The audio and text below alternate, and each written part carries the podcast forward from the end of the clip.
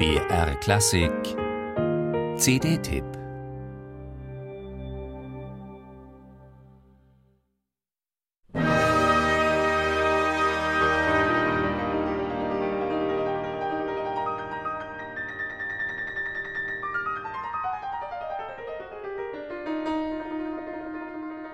Wenn einer eine Reise tut, dann kann er was erzählen.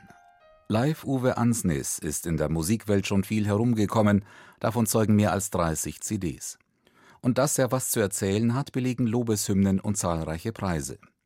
Erst mit 40 hat er angefangen, sich ernsthaft mit seiner Beethoven-Journey zu beschäftigen, denn dieser Komponist, sagt er, brauche Zeit und Raum.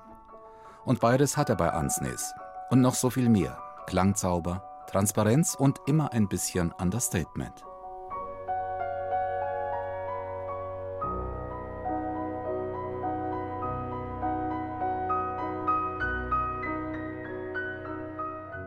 Das Mahler Chamber Orchestra folgt seinem Pianisten unter dessen Leitung mit großer Achtsamkeit. Elegant, schlank, federnd.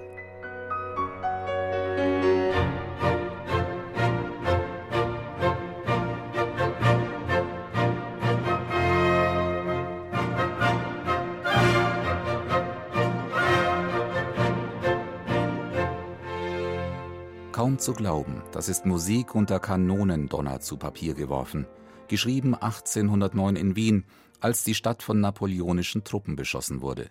Beethoven flüchtete in die Kellerwohnung seines Bruders, um sein schon stark angegriffenes Gehör zu schützen und um sich dann mit Musik gegen den Usurpator zu wappnen. The Emperor heißt das Werk im Englischen, das Werk selbst spricht von ganz anderen Dingen. Von der Kraft des Individuums in der großen Solokadenz im ersten Satz, vom Glauben an die Freiheit und vom Wissen um eine andere Welt als die der Katastrophen.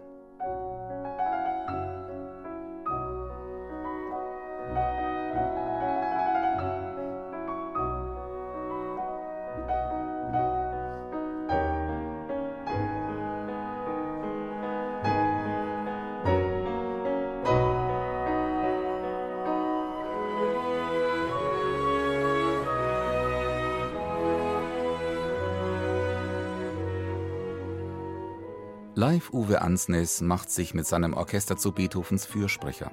So ganz ohne waberndes Pathos und sentimentale Drücker. Dafür mit Präzision, Esprit und natürlicher Würde. In dieser Lesart glauben wir zu verstehen, was Goethe meinte, als er 1812 schrieb: Zusammengefasster, energischer, inniger habe ich noch keinen Künstler gesehen. Ich begreife recht gut, wie er gegen die Welt wunderlich stehen muss. Bye.